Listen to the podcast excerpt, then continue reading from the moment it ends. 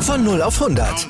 Aral feiert 100 Jahre mit über 100.000 Gewinnen. Zum Beispiel ein Jahr frei tanken. Jetzt ein Dankeschön, rubbellos zu jedem Einkauf. Alle Infos auf aral.de. Aral, alles super. Hallo und herzlich willkommen zu einer neuen Folge Bleu Blanc Rugby, dem deutschsprachigen Podcast über französischen Vereinsrugby. Heute wie immer mit Top 14, mit den Playoffs der Pro D2 und der National der Adlerwatch, wo ich euch alles erzähle, was die deutschen Nationalspieler am Wochenende in Frankreich so angestellt haben und einem kleinen Ausblick darauf, was das kommende Rugby-Wochenende zu bieten hat. Ich denke, wir fangen am besten mal in der Top 14 an. Dort ist nach dem Abstieg von Agen am Freitagabend die zweite große Entscheidung der Saison gefallen. Stade Francais hat 47 zu 27 gegen Lyon gewonnen. Der Lou hat damit keine Chance mehr auf die Playoffs, keine Chance mehr auf einen Champions Cup, was ich ein wenig enttäuschend finde oder ich denke mal, was auch der Verein etwas enttäuschend finden wird oder sehr enttäuschend finden wird. Persönlich hatte ich sie vor der Saison eigentlich als Halbfinalist weitergesetzt. Sind ja die letzten beiden Saisons, die zu Ende gespielt wurden, auch ins Halbfinale gekommen. Daher hatte ich sie da auch dieses Jahr eigentlich gesehen, zumal sie sich ja vor der Saison eigentlich auch sehr gut verstärkt hatten. Das ist jetzt natürlich doch ein sehr enttäuschendes Ende für diese Saison, für den Lauf, den sie in den letzten Jahren hat. Und das ist dann jetzt sicherlich erstmal ein Rückschlag, kein fataler Rückschlag, aber ein Rückschlag. Ohne Frage. Stade Francais kann weiter zufrieden mit sich sein. Die haben beste Chancen am Ende der Saison in den Playoffs zu stehen und im Champions Cup zu spielen. Das sah ja nicht die ganze Zeit in der Saison so aus. Aber die haben sich gut gefangen und da kann man, denke ich, zufrieden sein. Letztes äh, Heimspiel für Jonathan Danty, der doch äh, jetzt schon sehr lange im Verein war, der dann nächste Saison zu La Rochelle wechselt, da am Freitagabend doch eine ziemlich spektakuläre Leistung abgeliefert hat. Das zweite Spiel des Spieltags war das Duell zwischen Toulon und ÜBB. Bordeaux hat 19 zu 26 im Mayol verloren für Toulon sicherlich äh, wichtiger, ein wichtigerer Sieg als, ich sag mal, als die Niederlage tragisch für Bordeaux. Sie haben das vorläufige Saisonziel erstmal erreicht. Sie sind zehn Jahre nach ihrem Wiederaufstieg in die erste Liga oder dem ersten Aufstieg in die erste Liga als Union Bordeaux-Bègle äh, das erste Mal in die Playoffs gekommen sind, haben ja, sind ja die letzten zehn Jahre so oft irgendwo auf dem siebten, achten Platz gelandet. Besonders tragisch diese, diese eine Saison, wo sie am allerletzten Spieltag, wo ihnen drei Punkte gefehlt haben und wo Lionel Buxis in der Nachspielzeit oder der, doch in der, in der roten Uhr noch den Penalty Kick von direkt vor den Stangen an die Mittelstange gesetzt hat und sie dann in Toulouse und äh, sie dann doch nicht in die Playoffs eingezogen sind. Äh, sie hatten schon einige sehr tragische äh, Saison, Saisonenden dabei. Ist das der Plural von Ende? Saisonfinals dabei. Für Toulon denke, die können sehr zufrieden sein. Mein persönliches Highlight aus diesem Spiel war Jefferson Poirot, der immer noch klingt wie ein belgischer Detektiv, der im Spiel seinen ehemaligen Kapitän und Mitspieler Baptiste Serrin ähm, bei, nach einer, sagen wir mal, etwas raueren Auseinandersetzung als äh, Monsieur Captain Challenge bezeichnet hat. Nach dem Spiel natürlich wieder die großen Umarmungen, aber während des Spiels gab es keine, gab's keine Freunde auf beiden Seiten. Das war schon insgesamt eine relativ ruppige Partie. Aber gut, wie gesagt, Bordeaux haben ihren, haben ihren Playoff-Platz sicher. Sie werden jetzt alles tun, um zu gucken, dass sie sich äh, auch die Heimbarrage sichern. Äh, in Chabon de Mas haben sie ja doch insgesamt eine relativ gute Quote, muss man ja sagen, für Toulon. Die haben jetzt damit wirklich auch gute Chance, am letzten Spieltag noch in den Playoffs zu bleiben. Muss man schauen, da ist ja noch nicht alles entschieden. Agen hat 14 zu 54 zu Hause gegen Racing verloren. Ich beende den, beende den Satz einfach mal an dieser Stelle. Muss man nicht mehr weiter zu sagen. Ich, was soll man noch zu sagen? Ne? Agen hat mit dieser Saison über 1000 Punkte kassiert. Das ist zwar an sich keine Katastrophe, das war ja so erwartet, aber gut, irgendwo müssen wir das jetzt vielleicht rhetorisch nicht mehr weiter ausschlachten oder noch weiter ausschlachten. Das werden wir, denke ich, in der Offseason noch genug tun. Ich werde im obligatorischen Saisonrückblick nur diese eine Sache vorwegnehmen. Ich finde die Saison von Agen weniger enttäuschend als die Saison von Lyon. Bei Agen hatte ich einen Abstieg erwartet. Bei Lyon hatte ich deutlich mehr erwartet. Agen hat mich ehrlich gesagt in Teilen positiv überrascht. Ich hätte nicht gedacht, dass sie so viel Fight am Anfang der Saison noch drin hatten. Oder auch lange noch, als die Saison schon wirklich katastrophal war. Jetzt die Luft wirklich raus. Aber zum Anfang der Saison und auch Mitte der Saison war wirklich noch eine ganze Menge drin eigentlich. Machen wir weiter. Brief hat 28 zu 33 gegen Castre verloren. Für Castre natürlich eine super Leistung. Die halten sich alle Möglichkeiten offen, noch in die Playoffs zu kommen, auch wenn sie natürlich von den Vereinen, die noch die rechnerische Chance haben, die geringste Chance haben. Brief hatten nicht mehr wirklich viel, wofür sie spielen könnten, müssten, sollten. Klar, das erste Heimspiel mit Zuschauern, das war sicherlich nochmal ein motivierender Faktor, aber der Klassenerhalt war sicher, nach oben ging auch nicht mehr viel, oder geht eigentlich gar nichts mehr. Das war dann jetzt eigentlich nur noch ja, man will gut spielen, aber Castra hatte natürlich deutlich mehr, was sie, was sie holen konnten müssten. Und das habe ich auch gemacht. Castra nach wie vor in dieser wirklich klasse Dynamik nach oben. Muss man schauen, was jetzt am letzten Spieltag draus wird. Ne? Aber ich denke trotzdem, mit von dem, was es als Saison war und so wie die Saison angefangen hat, können sie mehr als zufrieden sein mit dem, was sie geholt haben. Man können sich stolz auf das sein, was sie geholt haben. Das ist nicht selbstverständlich. La Rochelle hat 51 zu 27 gegen Po gewonnen. Ich denke, die große Überraschung dieses Spiels war, dass äh, Antoine Astoy für Po gestartet hat und nicht Elton Janches. Astoy wieder zurück von, aus seiner langen Verletzungspause. War jetzt überraschend, dass er, dass er da jetzt äh, die 10, das 10er Trikot gekriegt hat und nicht Janches, den man ja extra nochmal teuer geholt hat. Ist jetzt die Frage, ob sagen, okay, das ist jetzt für uns, war das ein Spiel, mit dem sie nicht wirklich in, mit dem Sieg gerechnet haben und Janches kriegt dann das nächste Heimspiel oder das letzte Heimspiel gegen Montpellier was sie gewinnen müssen, weil sie ja dieses Spiel dann jetzt doch punktlos beendet haben, was weniger ist, als sie sich erhofft hatten, natürlich. La Rochelle 51 zu Punkte, ähm, eindeutiger Sieg, auch wenn es ihnen pro schwer gemacht hat, aber das war jetzt der klare Sieg, den sie sich eigentlich ausgerechnet hatten und bestätigen damit nochmal die an sich gute Leistung aus dem Champions Cup Finale. Man muss aber trotzdem noch dazu sagen, dass das die defensiv schwächste Leistung oder die schwächste Heimleistung der Saison war.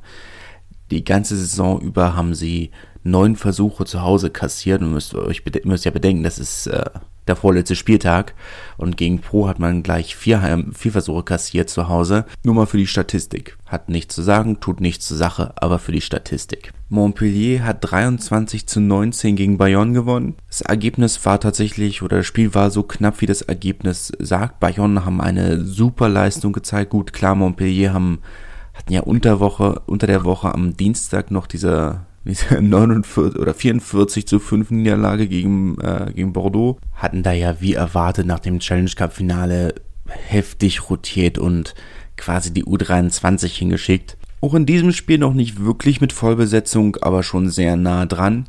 Haben mit diesem Sieg, äh, weil es ja noch nicht hundertprozentig feststand, äh, den Klassenerhalt sicher gemacht. Bayonne hatten das gleiche Ziel, hatten wirklich die Hoffnung, dass sie jetzt mit einem Erfolg hier den Klassenerhalt schon sicher machen können, waren auch wirklich nah dran, waren für mich auch die bessere Mannschaft im Spiel und hatten in der letzten Minute noch die Chance, das Spiel mit einem Versuch zu, zu gewinnen. Man hat ihnen nach diesem Spiel, diese Enttäuschung, ja, die haben sie ja wirklich rausgeschrien, war ja wirklich eine, waren unglaublich enttäuscht, dass sie dieses Spiel nicht gewonnen haben. Also sie wirklich das Gefühl hatten, sie müssten dieses Spiel gewinnen und sie hätten dieses Spiel auch wirklich gewinnen können. Ne? Das ist ja nochmal die nächste Sache. Es ist ja nicht irgendwie, dass man irgendwo eine unrealistische Hoffnung hatte. Was ihnen sicherlich jetzt auf dem Heimweg und nach zwei Tagen Verdauen doch ein Trost gewesen sein dürfte, ist dieser Defensivbonus.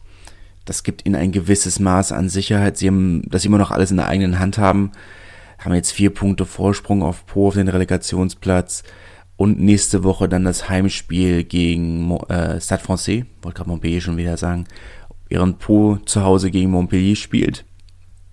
Montpellier wird sicherlich auswärts in Po zum letzten Spieltag, an dem sie nichts mehr zu holen haben, der leichtere Gegner sein als ein Team aus Paris, das äh, noch seine Chance oder seine Chance auf einen Playoff-Platz sichern kann, sichern muss. Aber Po muss mit Offensivbonus gewinnen und sollte Bayonne einen Defensivbonus holen oder mindestens einen Defensivbonus holen, wäre selbst das wahrscheinlich nicht genug. Und zum Abschluss gab es dann noch das Duell zwischen Toulouse und Clermont. Toulouse das erste Mal mit dem fünften Stern auf dem Trikot. Toulouse-Clermont ja schon seit Jahren jedes Mal, zweimal im Jahr ein absolutes Highlight. Was die beiden Mannschaften jedes Jahr bieten, ist wirklich spektakulär. Auch dieses Duell war wirklich sehenswert. Solltet ihr, solltet ihr einen Account auf äh, My, My von, von der LNR haben, könnt ihr euch das Replay noch angucken. Das ist, äh, es lohnt sich wirklich ein absolut spektakuläres Spiel. 36 zu 27 ist es letzten Endes für die Gastgeber, für den Europameister ausgegangen. An sich keine Überraschung. Die üblichen Verdächtigen, die man rausstellen kann. Toulouse damit in absolut bester Position, sich einen Platz im, direkt im Halbfinale zu sichern. Die hätten gerne jetzt dann doch die eine Woche Pause vor, den, vor dem Halbfinale, weil sie ja, hatten ja eigentlich seit Ewigkeiten keine Pause mehr, hatten schon lange kein Nachholspiel mehr, aber mit den europäischen Spielen ist man dann doch nicht wirklich dazu gekommen, irgendwo, oder man war gezwungen, unter der Saison oder regulären Spieltagen zu, äh, zu rotieren. Und da kamen dann Dinge wie die Niederlage zu Hause gegen Bayonne bei raus. Das heißt, der, der, der Halbfinalplatz ist noch nicht ganz so sicher, wie sie ihn gerne hätten, aber sie sind auf bestem Wege. Apropos Halbfinalplätze, kommen wir zu Pro D2. Dort gab es ja die Halbfinalspiele, die beiden Halbfinalduelle zwischen USAP und Oyonnax und Van und Biarritz. Fangen wir mal mit äh, USAP an. Die haben 27 zu 15 gegen Oyonnax gewonnen, haben also zum einen muss man sagen, die Atmosphäre in der Stadt, äh, von dem, was man gesehen hat, absolut spektakulär. Das Einzige, was ein wenig irritiert hat, wo man denkt, okay, das hätte man vorher ahnen können, war, sie ja diese Fanzones eingerichtet haben auf den etwas größeren Plätzen. Haben große, war ja nur 1000 äh, Zuschauer im Stadion durften, haben dann gesagt, okay, wir richten Fanzones ein, fünf Fanzones, stellen da große Bildschirme auf und Stühle und dann können wir alle schön mit Abstand diese Spiele gemeinsam gucken, haben natürlich nicht bedacht, dass auf diesen großen Plätzen rundherum ja auch Bars und Cafés sind. Und dann haben sich halt alle voll in, in die vollen Bars und Cafés gesetzt oder auch voll in die Bars und Cafés gesetzt und äh, dieses Spiel auf den Bildschirm geguckt, ohne dass dann eben genau das, äh, gut, hätte man mit rechnen können. Hätte man mit rechnen können. Aber gut. USAP apropos Dinge, mit denen man rechnen kann, USAP haben wirklich spektakulären Rugby gespielt, muss man so sagen. Also das war schon sehr, sehr ansehnlich, was sie da abgeliefert haben. Das war eine sehr souveräne Leistung.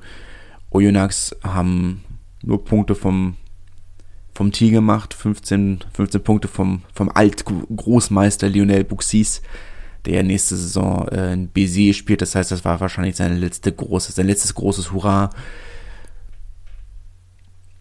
Tut mir leid, BC-Fans.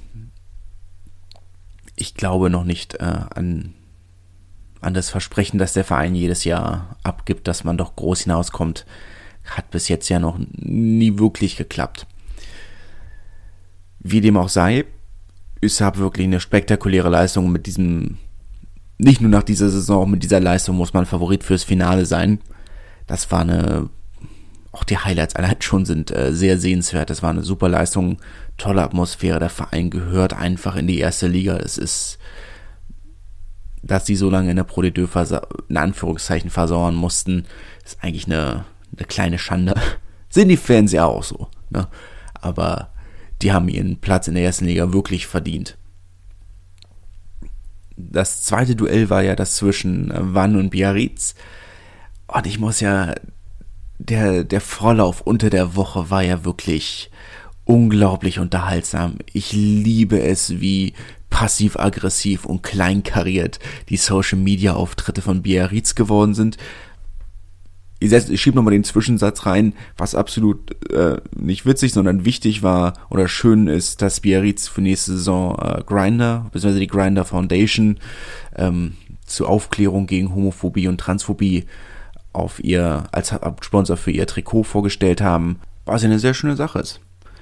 Sind nicht der erste Sportverein weltweit, die eine Dating-App als Trikotsponsor haben. Die Los Angeles Clippers hatten ja vor ein paar Jahren oder haben, glaube ich, immer noch Bumble auf dem Trikot. Ich glaube, ein großes äh, Kompliment, naja, nicht Kompliment, weil es eigentlich selbstverständlich sein sollte, aber sagen wir es mal trotzdem dazu, muss an die LNR gehen, dass sie das äh, genehmigt haben. Die sind ja doch sonst eher auf der prüden Seite während uns das auch Carcassonne vor ein paar Jahren schon mal Probleme damit hatten. Von daher muss man das ja auch mal loben, wenn es gut läuft. Aber gut, was ich eigentlich sagen wollte, ich finde es unglaublich unterhaltsam, wie, wie kleinlich und äh, passiv-aggressiv die Social-Media-Auftritte von Biarritz geworden sind.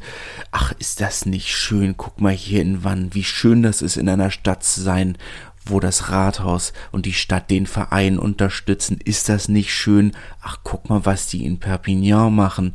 Ist das nicht toll, was eine Stadt gemeinsam mit einem Verein auf die Beine stellen kann? Ein kritischer Artikel in einer Zeitung, da ist ja Danke für das Vertrauen. Das ist genau das, was die Spieler gebraucht haben vor dem Finale. Komm mal runter. Bitte kommt einfach mal runter. Ich verstehe, dass es euch nervt. Ich verstehe, dass ihr sauer seid. Aber kommt mal runter. Zumal das mit den Zeitungen, ich meine, ihr bezahlt eure Spieler schon dafür, nicht mit dieser Zeitung zu reden. Und das ist kein Witz. Der Präsident hat bestätigt, dass er seinen Spielern 50 Euro für jede Frage überweist, die sie der Südwest nicht beantworten. Ja, sie machen sich wenig Freunde sie machen sich insgesamt doch relativ wenig Freunde.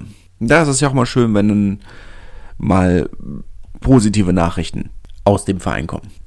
Und das jetzt nicht nur vom Ergebnis her, sie haben ja 34 zu 33 gegen Wann gewonnen, in der absolut allerletzten Sekunde, 5 nach 12, noch mit einem Versuch von Gavin Stark äh, das Spiel gedreht. Muss man dann schauen, wie es weitergeht. Finale gegen, gegen Usab wird schwierig sehe ich Usab äh, vorne, auch wenn die Duell zwischen den beiden unter der Saison schon ziemlich spektakulär waren. Das werde ich gerne zugeben. Aber ich muss in diesem Finale Usab die Daumen drücken, aus zwei Gründen. Einmal, weil ich gespannt bin, ob der Verein wieder insolvent geht, wenn ihnen die Fernsehgelder aus der ersten Liga flöten gehen. Das ist ja schon ein paar Mal passiert. Und zweitens, sollte Bayonne es doch nicht schaffen, sich vom Relegationsplatz fernzuhalten. Fände ich ein Relegationsduell zwischen Bayonne und Biarritz schon unglaublich spektakulär. Das wäre eine Sache, auf die ich richtig Bock hätte. Ein Relegationsderby zwischen Bayonne und Biarritz. Da hätte ich Lust drauf. Hätte ich richtig Lust drauf. Ich meine, klar, Biarritz Pro ist immer noch an sich ein Derby. Oder es wird, würde, würde wahrscheinlich als Derby beworben werden, aber es ist kein richtiges Derby. Bayonne Biarritz als Derby um den Aufstieg.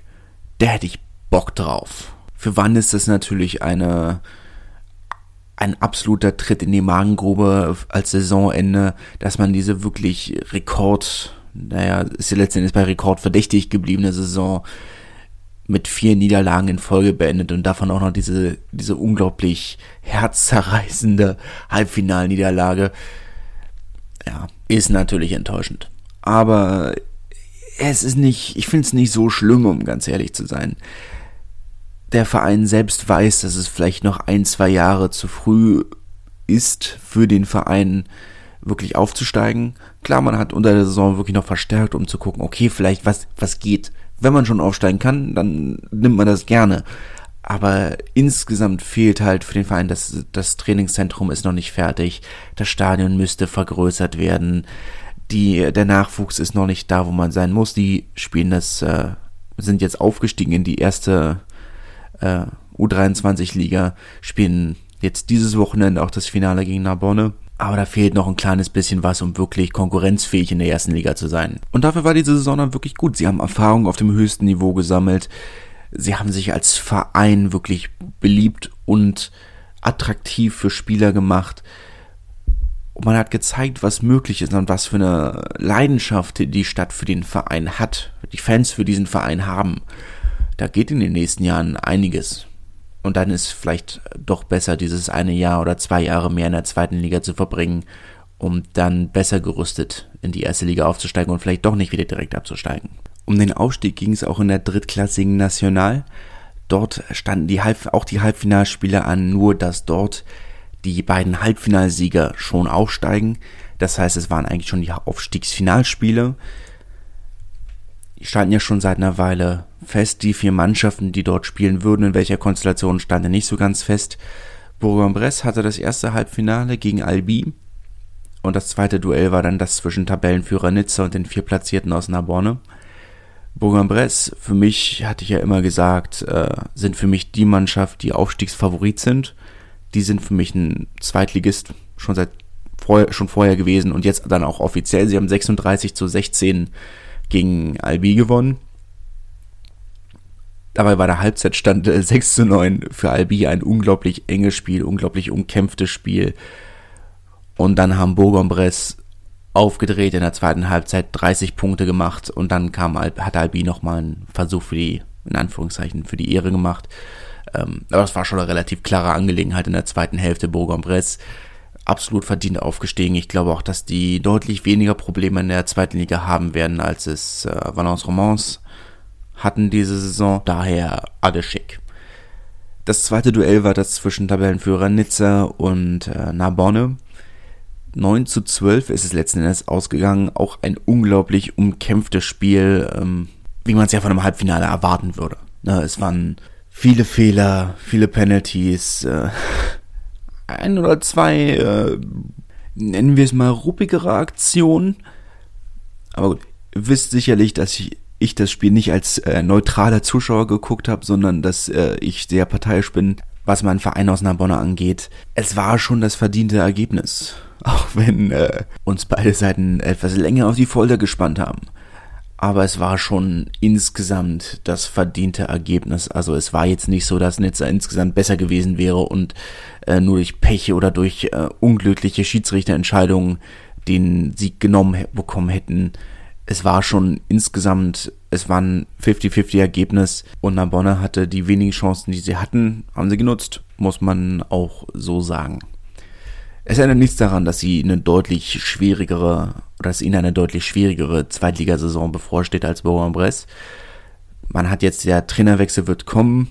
Die Trainer haben bereits im Vorfeld gesagt, nee, wir bleiben nicht, egal ob wir aufsteigen oder nicht. Ihnen wären bei der Unterschrift Dinge versprochen worden, Investitionen in Stadion, Trainingsplätze, Fitnessstudio, Kraftraum, das Ganze drumherum. Und sie hätten keinen Optimismus, dass das Rathaus diesen Versprechen jemals nachkommen wird. Aber gut, das neue Trainerduo steht schon fest. Der aktuelle Backs-Coach von Carcassonne wird kommen und als Forwards-Coach wird wohl Brice Mack kommen, der aktuell der Forwards-Coach von Chambéry ist oder bis jetzt der aktuelle Forwards-Coach von Chambéry war. Muss man dann schauen, was draus wird. Auch in Albi hat es einen Trainerwechsel gegeben nach dem dritten verpassten Aufstieg in vier Jahren muss äh, der ehemalige Kapitän von Brivarno Mela seinen Trainerposten in Albi räumen. Was da kommt, bleibt auch abzuwarten. Es kursieren zwar einige Namen, aber muss man schauen. Albi hat, glaube ich, an Attraktivität in den letzten Jahren deutlich eingebüßt. Allein, dass man wiederholt alles auf eine Karte gesetzt hat. Dieses Jahr ja auch. Sie hatten einen teuren Kader und einen guten Kader, aber dass sie erneut alles auf eine Karte gesetzt haben und wieder gescheitert sind, nachdem das in den letzten drei Jahren zweimal zu Insolvenzen geführt hat oder zu fast Insolvenzen geführt hat, die nur durch Spenden der Fans abgewendet werden konnten, finde ich fragwürdig. Ich bin da kein Fan von. Kommen wir zur Adlerwatch wo ich euch alles darüber erzähle, was die deutschen Nationalspieler in Frankreich am Wochenende so angestellt haben. Und auch da fangen wir am besten in der Top 14 an. Julius Nostadt, das zweite Spiel in Folge, an dem er wieder ran darf, hat in der 51. Minute oder wurde in der 51. Minute eingewechselt und hat mit einem absolut stabilen Gedränge äh, den Sieg mitgesichert. Ein bisschen schwächer als die Woche davor gefühlt, aber immer noch Top-Leistung und schön, wenn er jetzt wieder kontinuierlich Spielzeit kriegt hat ja doch auf der, in der ersten Reihe eine relativ harte Konkurrenz. Chris Hilsenbeck ist für Wann ebenfalls von der Bank gekommen. In der 65 Minute wurde er für Pierre Poplin eingewechselt und hat sechs Punkte erzielt, sechs wichtige Punkte erzielt. Hat natürlich leider nicht funktioniert mit dem Aufstieg, aber wie man mit verpassten Aufstiegen umgeht, hat er ja auch schon in Colomiers gelernt. Und das ist nicht überhaupt nicht so gemein gemeint, wie es äh, klingt. Ein schwieriges Spiel hatten Parkinson und Kurt Haupt, die haben ja gegeneinander gespielt. Parkinson hat für Narbonne auf der 10 gestartet. Er hat 9 der 12 Punkte für das seines Vereins erzielt, musste aber in der 68. Minute vom Feld für Boris Goutard mit Verdacht auf Gehirnerschütterung, wie es während des Spiels wirkte. Im Interview mit Total Rugby hat er nichts darüber gesagt, also vielleicht habe ich auch was falsch interpretiert vom Fernseher. Ich dachte, er hätte was oder er hat was auf den Kopf bekommen, lag dann eine Weile auf dem Boden und dachte, dann wurde er, dann ist er ausgewechselt worden. Für mich sah es nach Verdacht auf Gehirnerschütterung aus, aber gut, wie rum auch immer hoffen wir einfach mal, dass es ihm gut geht. Kurt Haupt äh, drücken wir natürlich auch die Daumen, dass es ihm gut geht. Er musste nach 20 Minuten mit einer Knieverletzung vom Feld. auch da drücken wir natürlich die Daumen, dass, äh, dass es da besser wird und ihm und Tumenev, Mika Tumenev in der nächsten Saison der National dann natürlich auch alles Gute. Und für die Fans des französischen Rugbys in Deutschland ist es natürlich ein super Samstag, der auf uns zukommt. Wir haben um 15 Uhr am Samstag das Finale zwischen Bourg-en-Bresse und Narbonne. Narbonne 40 Jahre äh, nach dem letzten Titel, 20 Jahre nach dem letzten Finale, das man gespielt hat, damals noch in einem Wettbewerb, den es mittlerweile gar nicht mehr gibt, im European Shield gegen die Harlequins in, in Reading, sie damals noch verloren haben. Ja, das äh, Finale läuft auf L'Equipe um 15 Uhr. Mit VPN kann das wieder geschaut werden. Müsst euch einen Account anlegen, aber das ist überhaupt kein Problem. Und dann per VPN. Das Finale der Pro de Deux um 17 Uhr läuft auf äh, Kanal Weed. Ähm, das könnt ihr auch mit VPN schauen. Und um 21 Uhr läuft der letzte Spieltag der Top 14 auf TV5 im Free TV mit französischem Kommentar zwar, aber im Free TV. Ob da ein Einzelspiel läuft oder die Konferenz steht noch nicht ganz fest, aber so oder so wird dort französischer Rugby laufen. mit diesem Ausblick verabschiede ich mich. Ich hoffe, die Folge hat euch gefallen und ich wünsche eine angenehme Woche. Wieder live von Ihrem Toyota-Partner mit diesem Leasing-Auftakt. Der neue Toyota Jahreshybrid. Ab 179 Euro im Monat. Ohne Anzahlung. Seine Sicherheitsassistenten laufen mit. Und ja, ab ins Netz mit voller Konnektivität. Auch am Start die Toyota Team Deutschland Sondermodelle. Ohne Anzahlung geht's in die nächste Runde. Jetzt los zu Ihrem Toyota-Partner.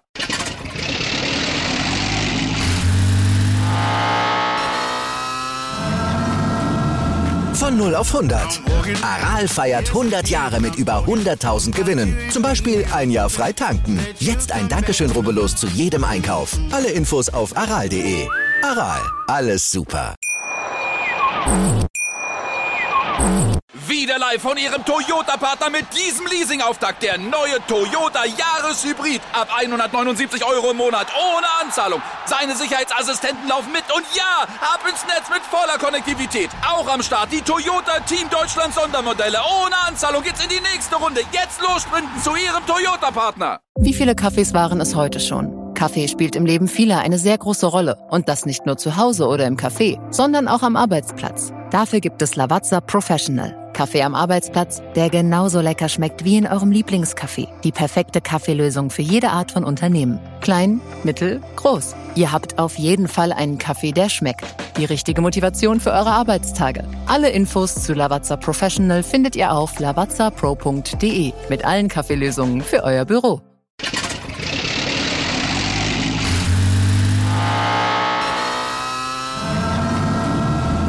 Von 0 auf 100. Aral feiert 100 Jahre mit über 100.000 Gewinnen. Zum Beispiel ein Jahr frei tanken. Jetzt ein Dankeschön, rubbellos zu jedem Einkauf. Alle Infos auf aral.de. Aral, alles super.